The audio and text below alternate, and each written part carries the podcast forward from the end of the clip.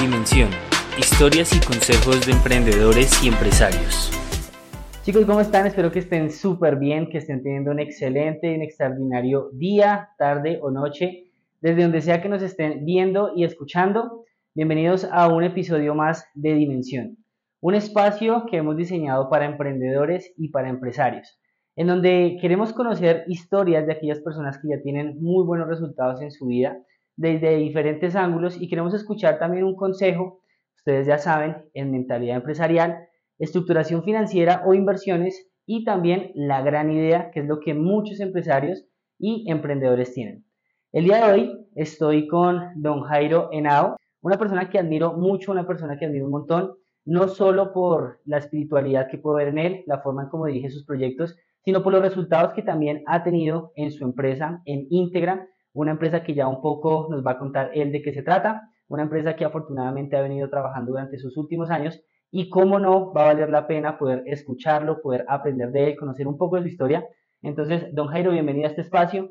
Eh, gracias, gracias por sacar de tu tiempo, tu disposición. Muchas gracias por todo lo que nos vas a compartir el, el día de hoy. ¿Cómo estás? Muy bien, gracias a Dios, muy bien. Eh, agradecido de poder compartir con ustedes todo lo que el Señor nos ha permitido vivir. Ok, muy bien, don Jairo. Bueno, don Jairo, como te decía ahorita anteriormente, lo que tienes que nos puedas contar un poquito de tu historia. Me encantaría conocer un poco cómo empezó Integra, cómo empezaste como emprendedor, esa transición de empresario. Cuéntanos un poco cómo fue ese proceso. Ok, bueno, en Integra este año cumple 16 años. Eh, eh, fue mi proyecto de la universidad, ¿sí? En el 2007 comenzamos. básicamente yo trabajaba en una de las empresas de logística del país, una de las empresas más grandes de logística del país. Y en un momento tomé la decisión de, con, con un socio, de iniciar este proyecto. a ver, yo muchas veces hablo, hay, hay un, una fábula de Sopo que me encanta, y la enseñanza de la fábula dice, la necesidad es madre de la iniciativa.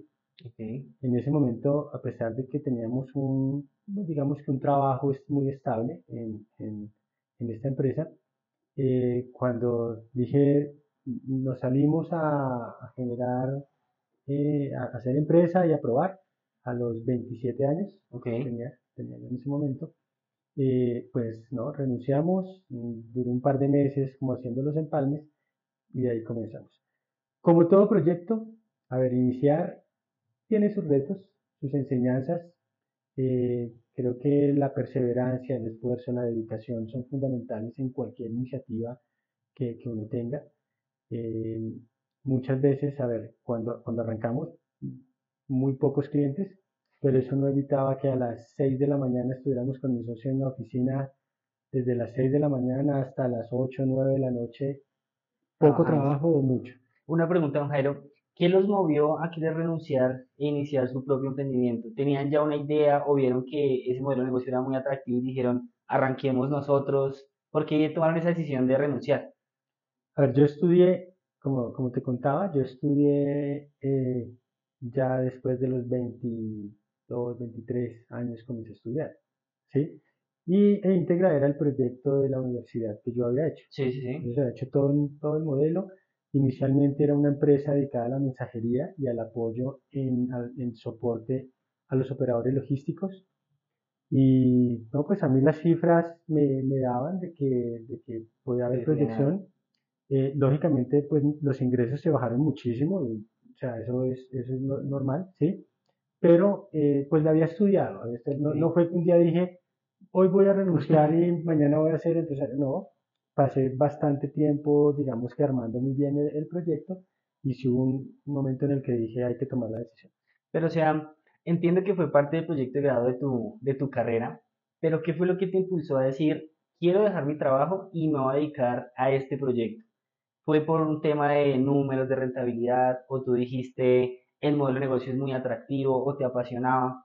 Porque pues si bien es cierto, hay muchas personas que hacen un proyecto de grado, pero nunca se lanzan a ejecutarlo. Mira, yo te voy a decir, yo no creo de que ser empleado sea malo. ¿sí? Y por el contrario, tengo muy buenos amigos con unos ingresos de, de muchos otros amigos que son empresarios mucho mejores, ¿sí? Eh, pero también creo que va como en el, en el ADN de cada uno. Okay. Yo desde muy joven siempre tuve en mente ser empresario. Okay. ¿sí? O sea, eso era algo que tenía proyectado. Y como muchos diferentes pinos en algunas cositas y el negocio de qué comprar, de qué vender, pero eh, digamos que yo lo tenía muy claro de que era lo que, lo que quería hacer. Sin embargo, creo que se unen, la, primero que todo, la bendición de Dios, pero se unen los momentos. Y son las oportunidades en las cuales hay que tomar decisiones. Y que normalmente pueden ser decisiones no tan fáciles. Que es, de pronto, bueno, ya me voy adelantando en unas recomendaciones. Hay decisiones que duelen. ¿Sí? Pero muchas veces queremos tener todo cuadrado para decir doy el paso. No, a mí particularmente, en, mi caso, pues mi esposa, mi familia me decían no renuncie. Claro, o sea, no era sustento. Claro, no era lo, no era la mejor idea en ese momento. Y que es arriesgada, ¿no? Emprender para nada es un secreto que es un riesgo altísimo. Claro, sí. Siempre, se, siempre será, no ahora, en la historia de la humanidad siempre, pues este tipo de decisiones tendrán un gran incertidumbre muy grande. Muy. Pero vuelvo a decir, eso pues dice, la necesidad es madre de la iniciativa. Yo creo que si yo hubiera salido con una oportunidad de un sustento fijo en algún lado, muy posiblemente no hubiéramos avanzado de, la forma como lo hemos hecho. La necesidad obliga a que las cosas con la ayuda de Dios salen o salen. Y es muy cierto porque fíjate que eh, he tenido la oportunidad de leer muchas historias y de conocer historias. Incluso han habido momentos en mi vida en donde los mejores resultados se dan después de un desierto. Y es que uno dice, hombre, necesito hacer esto necesito salir adelante, necesito solucionar esto. Y es ahí cuando uno logra identificar lo que en realidad uno tal vez en otro momento no se hubiera sentido capaz de hacer. Y ya que hablamos de eso, me gustaría que nos contaras, supongo que tienes múltiples anécdotas, pero una anécdota en el proceso de crecimiento de tu empresa que tú hayas dicho, ese día no tenía más opción, ese día me sentía precisamente así, necesito una solución. efectivamente, es muchas y creo que es el pan diario de, ¿El empresario? El, empresario. En una charla contigo te decía que mm, hace poco me encontré con, con un libro que se llama La vida de los estoicos. ¿sí? Y el padre del estoicismo, que es Zenón, me gustó mucho una frase que decía, después de que pasó por unas dificultades, él dice, andando por el filo de la navaja por donde andan todos los empresarios. Porque al final del ejercicio uno puede estar muy bien, pero en este tema de los negocios, el grado de incertidumbre siempre va a permanecer. Correcto. ¿sí? A ver, en algún momento eh, el cliente principal que teníamos, ¿sí?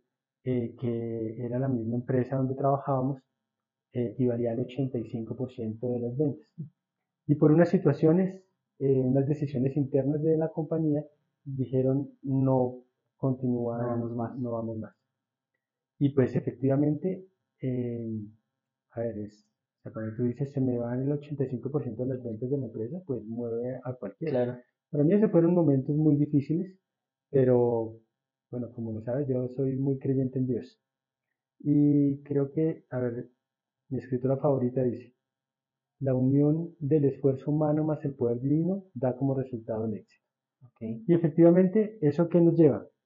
Hay un escritor que se llama Tom Peters, ¿sí? Es un gurú en administración.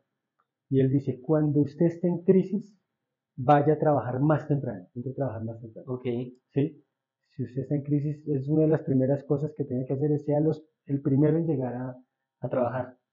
Y pues, ¿no? gracias a Dios, el trabajo y, y, y bendición de Dios, oportunidades, pues permitieron de que ese desierto, como hablas, sí. eh, pasara. Y, y pues bueno, hoy día esta compañía es un grupo de empresas, de cinco empresas, donde hay aproximadamente 900 colaboradores.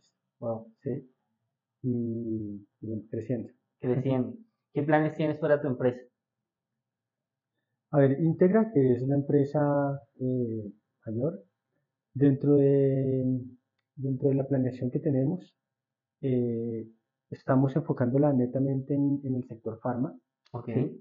Entonces, eh, todo el tema de bodegas, certificaciones, trabajos, transporte, todo lo estamos enfocando en ser un referente en el sector farma, okay. en los servicios de logística del sector farma. Tengo otro objetivo para varios años y es, quiero que Integra sea una empresa donde la logística sea divertida. Okay. La logística en, el, en una generalidad, tanto los generadores de carga como los operadores logísticos, es una tensión, un estrés constante, siempre. Y, ¿Quieres cambiar esa metodología. Tengo ese objetivo. En unos años les estaré contando cómo va. Suena, bastante interesante y me haces pensar en las oficinas de Google, que básicamente lo que hacen es, eso se llama una gamificación, y es llevar los procesos de una empresa de una, a través de una metodología de juego. Entonces me llama mucho la atención porque no me imagino una persona pues ahí en el tema de las cargas eh, desarrollándolo como tú lo estás diciendo. Sería muy interesante ver eso. Me gustaría saber, Jairo, cuando una persona emprende desde tu perspectiva, ¿qué crees que es lo que más mueve a ese empresario? Hablábamos ahorita de la necesidad de alguna otra forma, supongo que podrá ser económica en la mayoría de los casos, evidentemente habrán otras, pero ¿cuál crees tú que es esa esencia de la empresa y del empresario? Mira, eh, hay muchas definiciones de motivación, ¿sí? Pero para mí la motivación es la capacidad que tiene o uno mismo o de uno transmitir a unas personas un futuro mejor al que tiene actualmente. Okay. ¿sí? Y yo creo que el contemplar y el pensar en ese futuro mejor se convierte en, en, eso que da esa pasión y esa fuerza para mm, que sigan siguientes eh, atributos como el esfuerzo, la perseverancia, la capacidad de sobreponerse frente a la frustración, me parece que es algo fundamental en alguien que quiera ser empresario. Totalmente. Si hay alguien que, que, no tiene esa capacidad de saber de que uno puede ir a tocar eh, 10, 20, 50 puertas y que posiblemente 49 te digan que no, entonces la capacidad de sobreponerse a la frustración, a la frustración me parece algo funda, fundamental. Pero también el, el sentirse la automotivación, o sea, el sentirse motivado sin que muchas cosas parecieran de que, oiga, no, no, no, no está el entorno como para que esté motivado, pero siempre tenga en mente la proyección de un futuro mejor al que tiene, al que tiene ahora. Eso acompañado a trabajo. Lastimosamente, yo creo que estamos pasando por, por una generación de, yo la llamo una generación de una recompensa inmediata. Total. Entonces hoy día se quiere tener eh, tal vez hay algunos ejemplos en redes y todo con muchos beneficios con poco esfuerzo aparente, ¿no? Que seguramente pues, tendrán su esfuerzo, pero creo que es necesario entender de que el trabajo hace parte del plan de Dios. Claro. Y el trabajo hace parte del ser empresario. Para mí es trabajar el doble de lo que trabaja un empleado. Totalmente. Desde mi punto de vista, el que pretenda ser empresario para decir, obtengo libertad financiera y entonces ya estoy tranquilo y es que me van a llegar y quiero vivir tranquilo y lo importante es la tranquilidad. Yo les he dicho algunas, con todo respeto a algunos jóvenes que me vienen a decir eso, les he dicho, mira, si tú una vida no quieres, mm, yo te invitaría a que trabajes de pronto en vigilancia, o sea, ¿en qué? En un trabajo en el que digamos que, bueno, estés ahí dejando que pase el tiempo, pero si quieres ser empresario, tienes que estar dispuesto a trabajar muchas horas, a sacrificar muchas cosas. Es, es, mi, es, bueno, es mi experiencia. No, no, no, no, y es súper válida, por supuesto. Me hace acordar de dos cosas. Una vez que tuve la oportunidad de hablar con una chica que me decía, yo quiero formar empresa porque yo quiero ser libre. Y yo le decía, yo no sé cómo tú concibas eso, pero yo te puedo decir que eso es casi imposible, le decía yo a ella. Yo le decía, porque el, panorama más bonito dentro de lo que tú estás viendo es porque para ella libertad es estar viajando en todo tiempo. Y él decía, el panorama más bonito que podrías tener de eso es viajar, pero tener que tener por lo menos una junta al mes para saber cómo va tu empresa. De resto no puedes pretender no tener ningún tipo de obligación con tu empresa o negocio porque no va a existir. Decía, la otra opción que tienes es que trabajes muy fuerte e inteligentemente, crees un portafolio de inversión lo suficientemente robusto, que para eso no se demora uno un año, dos años, tres años, sino perfectamente una década, y ahí sí date ese lujo. Entonces me haces acordar de eso, porque a pesar de que tengo en este momento 30 años, soy joven y, lo que tú estás diciendo es muy cierto. En Internet hoy en día y desafortunadamente le enseñan a las personas a ser muy, eh, de tener todo inmediato, ¿sí? Invierta esto y se ganó esto por 5, por 10. Y hay una sola realidad y es que los grandes resultados se logran con esfuerzo, con dedicación. Me hace acordar de eso y te quería decir algo y es esto que tú mencionas ahora de, de esta motivación. Bueno, dos cositas. Tú hablas de la automotivación y tú hablas de poder inspirar a otros a través de ofrecerles un panorama mejor. Me surgen dos preguntas. La primera, respecto a la automotivación. Hay una frase que dice que lo único que puede vencer la motivación es la disciplina, porque hay momentos en donde uno, seamos realistas, eh, uno quisiera mandar al carajo todo, todo su negocio y uno no tiene ese chance, es por lo que ya ha construido, porque uno no puede decir, no, ya no quiero hacer nada, ya depende de muchas cosas. ¿Cómo crees tú que se puede un empresario mantener motivado? O esa automotivación de la que hablas, ¿cómo crees que la podrían implementar las personas que nos ven o nos escuchan? A ver, comparto contigo de que uno no siempre está con la actitud más positiva y siempre, no, lógicamente hay momentos eh, difíciles.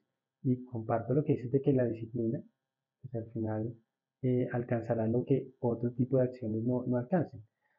Pero, a ver, yo creo que es uno entendiendo. Eh, alguna vez hice un, ejercicio con, con, un compañero que tenía una, una compañía, le, le, fue mal en algún momento, y yo le hacía una flecha hacia arriba y en un punto le hacía una bajada así. Le decía, vea, tranquilo, usted ahorita está en esta parte, pero, pero las cosas siguen. Es decir, uno como empresario debe saber y debe entender de que los momentos buenos pasarán. Hay una historia que a mí también me, fascina y es la de un rey que reúne a sus sabios para decirles, bueno, escríbanme una frase que cuando yo esté en mi peor momento lo pueda leer. Listo. Llegó su peor momento, cuentan de que estaba súper mal, leyó su frase en el anillo. Y cuando llegó nuevamente triunfante, le dice al sabio muchas gracias por la frase. Y el sabio le dice, sí, pero vuélvala a leer.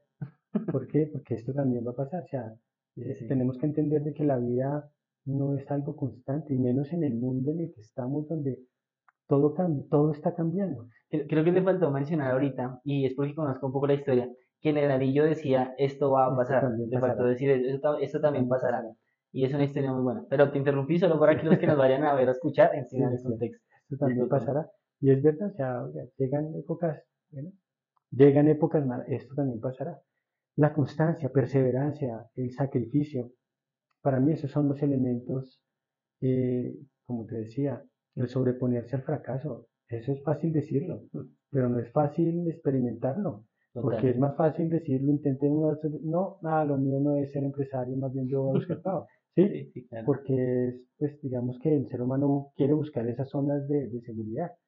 Y creo que los que estén en el camino de, de, hacer empresa, o sea, proyectense a que no es el camino de flores que muchas veces pretendemos que, que sea. Fíjate que me haces pensar en que también hay otras personas con las que tengo la oportunidad de hablar y mentorear. Y es muy curioso porque la mayoría de las personas inician siendo empresarios porque piensan que eso les va a dar dinero. Y si bien es cierto, el resultado como tal sí podría ser económico, hay algo que para mí es fundamental. Yo les digo a ellos, aprendan primero a identificar su propósito. ¿sí? Porque, ¿qué es lo que, bueno, es lo que yo pienso y lo que les comparto a ellos es, si usted lo hace por dinero, déjenme decirle que durante el proceso usted se va a rendir. Porque van a haber momentos en donde con o sin dinero también van a haber muchos problemas. Y creo yo que lo único que lo mantiene a uno a flote de esos problemas es entender que está desarrollando su propósito a través de su empresa. Entonces, eso que, que a mí me mueve realmente es decir, oiga, ¿cómo a través de lo que yo hago, cómo a través de mis dones, de mis talentos, de esas habilidades blandas que Dios me ha dado, cómo puedo ayudar a otras personas y en ese proceso ir formando mi negocio, ir formando mi empresa? Porque desafortunadamente, y lo que tú decías ahorita, hoy en día todo se mueve por, bueno, eh, ¿cuántos miles de millones me va a ganar? ¿Cuántos miles de dólares me va a ganar?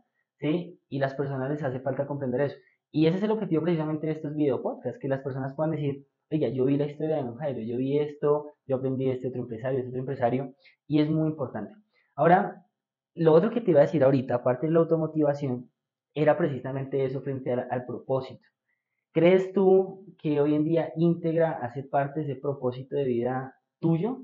¿O crees que de alguna otra forma se convirtió en un vehículo? ¿Cómo lo ves? Mira, el, a ver, el propósito de vida. O espera, arranquemos por otra pregunta. ¿Cuál crees tú, o más bien, cómo creerías tú que una persona puede identificar su propósito de vida? Que eso es algo bien... Sí, mira, yo, a ver, yo creo que hay personas que logran identificarlo, entenderlo de una manera muy fácil. Uno los ve desde pequeños, dicen quiero ser tal cosa, quiero ser, y lo tienen súper claro. Sí. Para mí eso es la minoría, la minoría. Totalmente de acuerdo. Hay otros que hemos tenido que investigarlo mucho. En mi caso, recuerdo que una vez, o sea, tuve que leer y releer el libro El hombre en busca de sentido de, sentido de Víctor Frank. ¿sí? Y, y volvía y lo hacía porque yo decía, como alguien viviendo lo que él vivió de estar en un campo nazi y con todas las situaciones, logra encontrarle sentido a la vida. al final él decía, él saca una conclusión y dice, el sentido de la vida básicamente es vivir, ¿sí? Y creo que hoy hay tanto con el tema del propósito de vida que, a ver, yo, mi, opinión al respecto, creo que hay que vivir más, ¿sí? Hay que vivir más de acuerdo a unos valores que uno tiene, unas proyecciones. Eh, si tú me preguntas, íntegra hace parte del propósito de mi vida, yo digo hace parte parcialmente. Ok. ¿Sí? O sea, parte de mi propósito era ser empresario y generar empleo y eso hacía parte de algo que me, que me movía. Ahora si tú me, dices es que eso es mi principal propósito en la vida, mi respuesta es, mi respuesta es no. Okay. En mi caso, digamos que mi propósito es, yo lo ligo mucho más a mi vida espiritual. Okay. A la capacidad que tenga yo de estar tranquilo con mi familia, pero porque estoy cumpliendo lo que yo creo espiritualmente, que, que para mí es la línea de, de, vida. ¿sí? Eh, adicional, yo siento que uno puede cambiar y si tú miraras mis planeaciones o mis objetivos cada año, han tenido unos cambios, Y, para, y, y, yo en eso soy particularmente flexible. Okay. ¿sí? O sea, yo no digo, sí, hay cosas que se mantienen, pero si yo tengo que cambiar mi planeación, tanto en la empresa como en mi vida, he tenido que hacer unos giros, me parece algo completamente natural. Total. ¿Y qué propósito yo, yo, creo que esa respuesta no estuvo tan clara, pero no, así es el propósito de mi vida. No, no pero sí se entiende, sí se entiende. Y, y es bastante interesante eso que dices, ¿sabes? Porque por lo menos cuando yo le enseño a una persona a identificar, y hago comillas porque eso es un proceso muy personal, su propósito de vida, digamos que yo, yo me inventé una fórmula, y es el propósito de vida es igual a tus habilidades blandas, aquellas con las que tú has nacido, decía, sumado a las actividades favoritas tuyas, multiplicado por personas elevado al infinito. Entonces lo que yo le digo a las personas es, ¿cuáles son aquellas habilidades que son tuyas, que todo el mundo las reconoce? ¿Qué es lo que más te gusta hacer, lo que te apasiona y harías aunque no te pagaran? Y yo le digo, suma esas dos cosas y ponlas a disposición de, otros. Por la mayor cantidad de personas que tú puedas, hazlo. Y en ese proceso tal vez puedas empezar a identificar con mayor claridad tu propósito de vida. Eso es lo que, lo que yo les digo. Porque me he dado cuenta de algo y es que las personas buscan el dinero, buscan la felicidad, eh, buscan una pareja, buscan un carro, una casa, pero pocas personas se encargan de buscar realmente ese propósito. Y algo fundamental que tú estás diciendo ahorita es, y, y que creo que a partir de lo de otra perspectiva, es el tema espiritual. Eh, el propósito considero, y, y lo comparto contigo muy bien en este momento, es que debe estar fundamentadas en la vida espiritual del ser humano. Porque cuando nosotros nos fundamentamos, y como lo dice la Biblia, en, esa piedra angular, creo que el resto de las cosas, y también dice la Biblia, la palabra muy sabia, es el resto de las cosas se van a dar por añadidura. Entonces es algo bastante interesante. Y, creo que para las personas que nos ven o que nos escuchan, un consejo muy interesante sería empezar primero a trabajar en su, en su intimidad espiritual, ¿no? Que algunos eh, eh, creerán en Dios, otros tal vez en otras, en otras ideologías, eh, pero creo que eso es fundamental antes de cualquier, de cualquier otra cosa. Don Jairo, eh, ya nos contaste de alguna otra manera, nos enseñaste un poco sobre la automotivación, lo del propósito. Me gustaría que nos compartieras algunos consejos. Eh, el primer consejo es sobre mentalidad empresarial. Yo le enseño a las personas que para formar empresa, el mindset de la persona, y tú muy bien lo decías ahorita, debe ser una mentalidad muy resiliente. Debe tener una piel, como llamo yo, digamos que, mm, si me da la palabra en este momento, de este animal, de rinoceronte, les digo yo. Entonces, ¿qué, ¿qué puedes tú compartirnos que tú consideras que es fundamental en esa mentalidad del empresario? Bueno, varias cosas. A ver, una, mira, creo que a veces las cosas pueden ser más sencillas de lo que nosotros las, las podemos llegar a, a volver. Eh, hay un libro que se llama El misterio del sentido común. Ok. Y me, ese libro me fascinó en su momento cuando me encontré con él porque es mostrando, oiga, cuántas cosas uno puede hacer en su vida, en su trabajo, en su empresa, basándose en un sentido común, ¿sí? Y, eso yo lo resumo en, a veces podemos ser expertos en complicarnos en muchos procesos, ¿sí? Entonces, un consejo, oiga, aplique el sentido común siempre que pueda hacerlo, sentido común no es lo mismo de mediocridad. No, el sentido común es, puedo hacer las cosas sencillas, fáciles, o las puedo hacer tan complicadas como, como a veces a uno se le pueden llegar a, ocurrir. Em, a ver, otro consejo es, miren, para hacer empresa, yo creo que una de las mejores formas es analizando entorno. Los que son empleados, eh, para mí, tienen que sentarse y decir, oiga, en el lugar donde soy empleado, existen posibilidades de yo comenzar a prestar algún servicio acá, de yo diseñar algún producto eh, acá. Creo que es una de las mejores formas de, ser empresario o de, ser emprendedor. No solamente, a ver, yo, yo por lo menos estaba en el sector de la logística. Y sé que puede ser, me hubiera gustado decir, voy a iniciar eh, como chef. Por ejemplo, pues no sé cómo me hubiera ido, pero digamos que al identificar las posibilidades y las oportunidades que hay así en el sector donde, donde están, y las otras compañías que he venido generando han salido directamente de acá. O sea, hay una, hay una que decíamos, oiga, hay problemas con los auxiliares, los auxiliares. Entonces dije, vamos a dignificar la labor del auxiliar de camino. Entonces, mm, digamos que comenzamos una compañía que hay unas 250 personas dedicadas a las actividades de logística. Otra, eh, pues el tema de transportadores. Entonces, una dedicada a, o sea, compramos vehículos, flota y administrar el tema de, flota. Estando en el, en el, sector salud, pues comencé a identificar unas, unas oportunidades, entonces entramos con algo en, en el sector salud. Me parece importante de que más allá de que arranquen en internet y todo a mirar opciones, miren a su alrededor las oportunidades que hay. Ahí sí, a ver, uno utiliza las cinco fuerzas de Porter, pero a su a su criterio, a su a su favor. Me explico. Porter dice, recuerde de que todos quieren meterse en su negocio. ¿sí? Dice, entonces usted tiene que estar cuidado, tener mucho cuidado con sus competidores. Sus clientes siempre querrán devolverse para, se tiene que cuidarse los clientes. De sus proveedores, cuídese, porque sus proveedores querrán, querrán estar en un paso adelante y entrar a su sector. Eh, factores en eh, productos sustitutos y productos, digamos que competidores externos también querrán entrar en las cinco de Yo creo que es positivo, porque eh, o sea, es positivo cuando uno lo utiliza a su favor. Y es decir, oiga, bueno, yo quiero emprender más, pues tengan a mi alrededor esas oportunidades. Ok.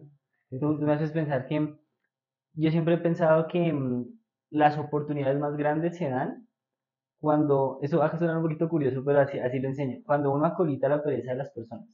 ¿Por qué lo digo? Porque cuando yo me puse a analizar las startups más grandes de hoy en día, las unicornios y todo esto, yo decía, es increíble ver que la solución de ellos fue de alguna u otra manera acolitar la pereza de otros. Por ejemplo, cuando hablamos de Uber, hablamos de que uno le da pereza salir a esperar un taxi, sacar la mano y si lo llevan o no. Cuando hablamos de Rappi, pues para mí es un secreto que le toca llamar, pedir el domicilio, bajar si se lo llevan. Y empecé a identificar, digamos que esa variable o más bien ese factor común en múltiples empresas. Y yo decía es, identifique en qué otras, en qué otros nichos la persona tiene pereza de hacer algo. Y vamos relacionado a lo que tú estabas diciendo, es busque oportunidades. Otro punto importante que quiero destacar de lo que tú estás diciendo es, hombre, si usted está trabajando como empleado, mire qué opción tiene de escalar en esa empresa. Porque yo creo que el emprendedor se empieza a desarrollar desde allí. Hay personas que dicen, no, es que yo no quiero trabajar porque no, mejor dicho, eso es lo peor. Y yo digo, es la mejor opción de empezar. Y si puede empezar desde abajo, hágalo. Porque empieza a conocer todo el proceso de la empresa y eso le va a dar mucho más valor como empleado para poder tener otros cargos. Vuelvas indispensable para su jefe. Entonces me llama mucho la atención eso. Otra pregunta, o más bien que otra pregunta es, otro consejo en el segundo pilar que manejamos en dimensión y es la estructuración financiera, o si bien es cierto, también podría ser un tema de inversión. Desde tu experiencia como empresario, ¿qué nos podrías enseñar hablando de estos dos temas? Estructuración financiera y o inversiones. Eh, bueno, a ver, a ver. Yo creo que es necesario que cada uno conozca lo que llamamos el costo de oportunidad. A veces es algo que, que para mí dejamos de lado. ¿Y ¿Qué es el costo de oportunidad? Es la mejor opción que tengo yo con unos recursos de poner ese dinero a rentar. ¿sí? Entonces te voy a colocar algún ejemplo. En mi caso, Cuando yo digo eh, mi costo de oportunidad eh, puede estar en un X por ciento, ¿sí? Cada uno, a mí me parece importante en temas financieros identificar cada uno cuál es ese porcentaje que tiene de su costo de oportunidad. Okay. Si yo digo hoy en día, si yo tengo un, un dinero y voy a comprar un camión o voy a invertir en una estantería para una bodega nueva, pues al final yo con qué lo comparo? Con mi costo de oportunidad. Okay. ¿sí? Entonces digo, si este camión eh, me va a dar un eh, 17% para dar una cifra, ¿sí? De costo de oportunidad. Pero hoy en día los CDTs me están dando el 16%. Pero también una eh, inversión como las que te digo en la bodega me puede dar el, el 22%. Pues ya mis decisiones se basan con una, un fundamento financiero sólido. ¿sí? Okay. Ahora, siempre se irá amarrado al tema de riesgo. Claro. ¿sí? Eh, entonces, primer punto eso. Segundo, para mí el utilizar el presupuesto como herramienta de gestión me parece fundamental. ¿Qué es lo que yo he visto en compañías a las cuales también asesoro en, en temas de planeación sobre todo, y estrategia que he asesorado a algunas, algunas empresas? Desligan la planeación del presupuesto. Segundo, utilizan el presupuesto como sencillamente algo que hicieron al comienzo del año y van monitoreando eh, cómo se va. Sí, mensual, bimensual, trimestral. Para mí, el coger el presupuesto, el utilizar el presupuesto como herramienta, y cuando hablo como herramienta es, a veces veo que un presupuesto ni siquiera tiene responsable. Okay. O sea, tienen la estructura de un presupuesto y cuando les pregunto, ok, ¿y quién responde por esto? No, no tienen responsables. Entonces, eh, un, un, digamos que un, emprendedor utilice el presupuesto como una, una herramienta. Segundo, eh, a ver, cuando todos, todos queremos vender más, pero hay un ejercicio, una fórmula que se... El, lógicamente se está hablando en una empresa que ya vaya en unos, o sea, con alguna pequeña maduración. El tú aumentar el 17% de las ventas es el equivalente a disminuir un 3% de los costos. O sea, es decir, te va a generar al final la misma utilidad, el mismo beneficio. Eh, entonces, tengan mucho cuidado con esa hambre que da de vender y de vender y de vender y no, no, no olviden los costos. Ahora, por ejemplo, yo qué he hecho? Yo en mis momentos de crisis, normalmente, yo no he sido tan agresivo con los costos, sino he sido más agresivo con las inversiones y con las apuestas. Okay. Eso dependerá de cada uno de, de su perfil de, los, inversión también. Sí, y de, del nivel de riesgo que cada uno quiera tener. Mi recomendación en momentos de crisis es de que hay que apostar mucho más duro. Claro. ¿sí? Es cuando hay descuentos, dicen por ahí. Dicen los momentos de crisis es cuando hay descuentos en los mercados. Porque muchas personas en medio de esa incertidumbre o de ese miedo empiezan a vender. Y tú sabes que el mercado se mueve por miedo. Entonces, cuando todo está mal, digámoslo así, muchos inversionistas entienden que es el momento de entrar. Y eso es fundamental. Y otro punto importante que me gustaría complementar cuando hablas de riesgo es, las personas debemos aprender, y es algo que yo he aprendido y le comparto a las personas con las que trabajo, es que el riesgo más allá de tener un por, hablar de un porcentaje es cuánto estoy dispuesto yo a perder. Porque seamos francos en algo, y es que nadie nos puede garantizar una ganancia, nadie nos puede garantizar un resultado, pero hay algo que el empresario sí puede garantizar y es cuánto yo estoy dispuesto a perder de mi bolsillo. Entonces, yo creo que eso es fundamental. Cuando hablamos de inversión, y lo enseño mucho en la estructuración financiera, es yo creo que una empresa debe tener un portafolio de inversión diversificado. Porque cuando una empresa tiene un portafolio de inversión diversificado, si es que las ventas bajan o en algunos contextos puede quedar en quiebra la empresa por X o Y razón, el portafolio diversificado se vuelve en un salvavidas. Y eso se lo he enseñado a muchas personas. Les he enseñado, y, y pues hablando ya de, de, de, de, personas que literalmente están empezando, oiga, inicie un portafolio así sea con, con 100 dólares, con 300 dólares, con 500 dólares y, y, lo hace lo suficientemente bien, con un perfil de riesgo de acuerdo a, a, su forma de ser, evidentemente. Entonces, es fundamental, primero, que el empresario comprenda y que aprenda a las personas que nos están viendo y que nos están escuchando, eso que tú mencionas, y le añadiría eso, lo de cuánto están dispuestos a perder y que se tomen la tarea de investigar y educarse en de cómo crear un portafolio de inversión diversificado de acuerdo a su perfil. Me gustaría, don Jairo, para ir finalizando, hay algo que yo llamo dentro del entrenamiento la gran idea.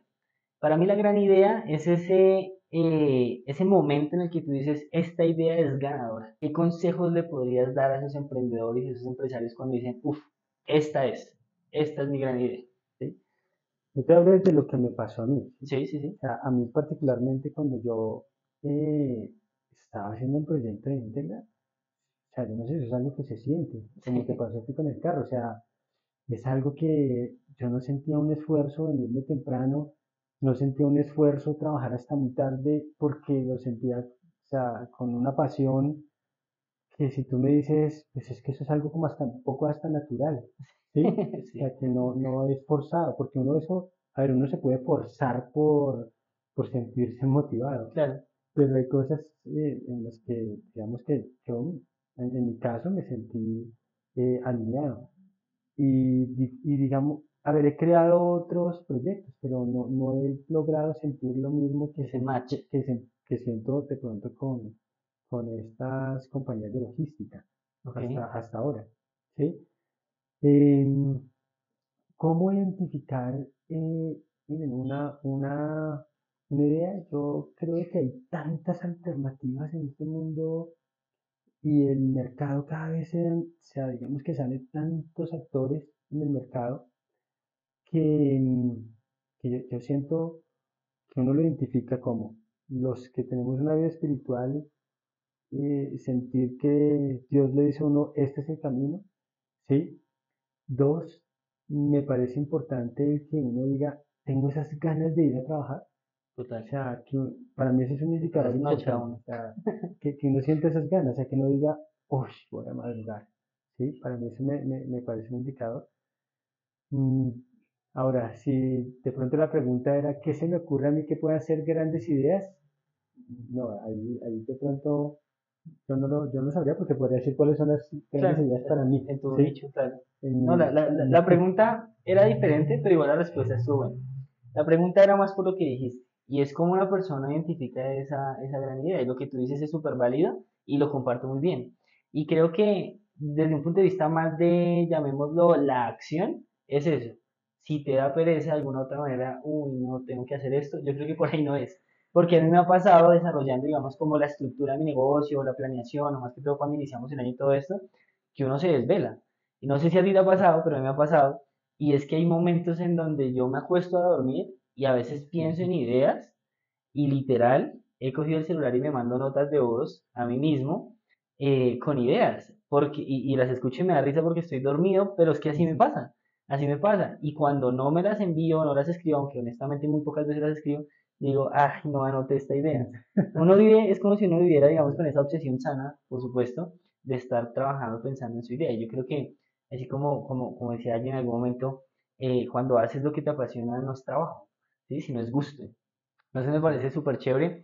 Don Jairo, podríamos seguir aquí hablando un montón seguramente. Sé que tienes muchas historias, mucha experiencia, que afortunadamente nos has compartido parte de ella, tus conocimientos. Noto mucho que te gusta leer, mencionas varios libros.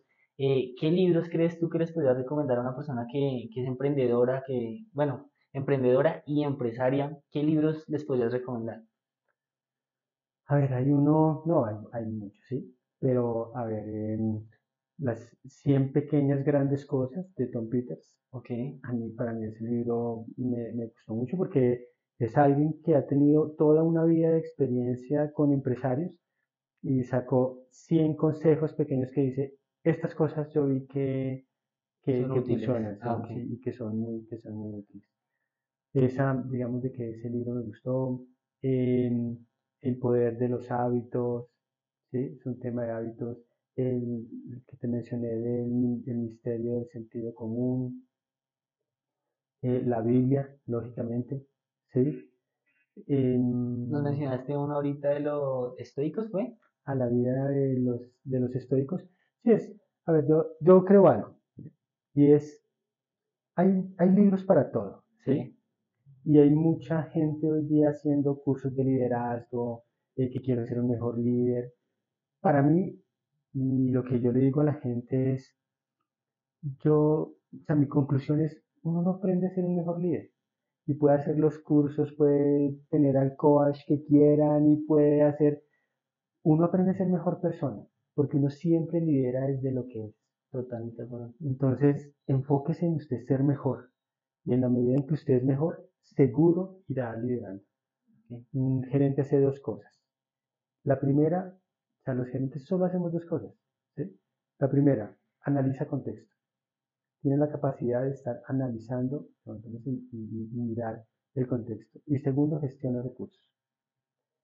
Esas son las dos cosas las cuales hacemos. No, realmente no es más. no es más, entre comillas. no es más. Eh, y por eso ante tu pregunta de, este, la, la, vida de los estoicos es, son reflexiones de cómo vivir mejor, cómo vivir eh, de acuerdo a la virtud, cómo vivir de acuerdo a actuar bien con las personas. Okay. Y me parece que eso lo hará a un buen día. Ahora, hay herramientas súper chéveres y en los libros, eh, o sea, yo, yo, fácilmente, no sé, tengo un, o sea, mínimo dos libros al mes, tengo que leer. Okay. ¿sí? Ya es un pero, Sí, pero hay libros que he durado dos meses con un solo libro.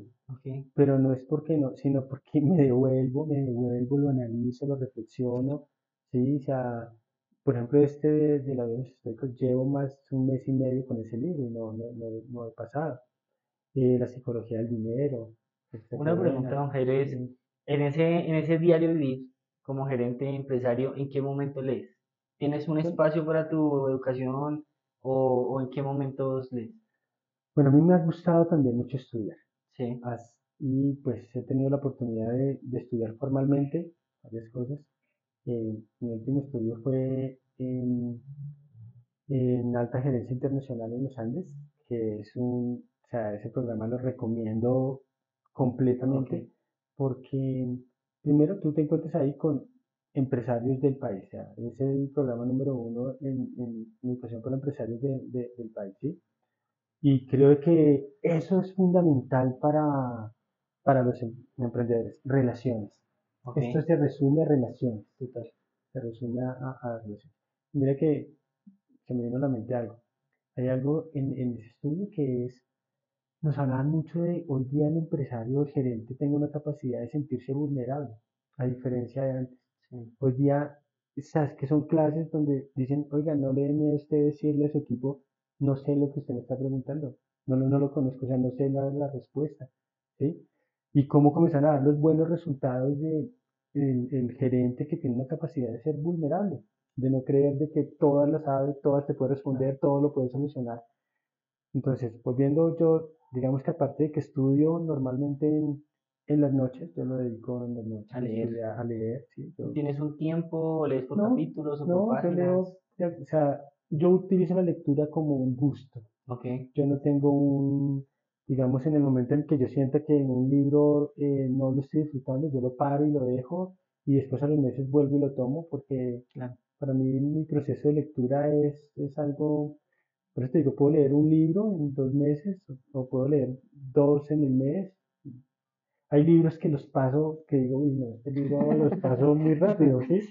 O sea, y como que lo leo, pero hay otros que, sea, para mí este proceso de la lectura es, es la capacidad que tú tienes de, de, la experiencia de gente que durante años y años y años te la está entregando para que, para que tú la tomes. O sea, eso hay que recibirlo con agradecimiento, con, con una disposición, ¿sí? Entonces, más allá de una cantidad, es como yo disfruto particularmente mis...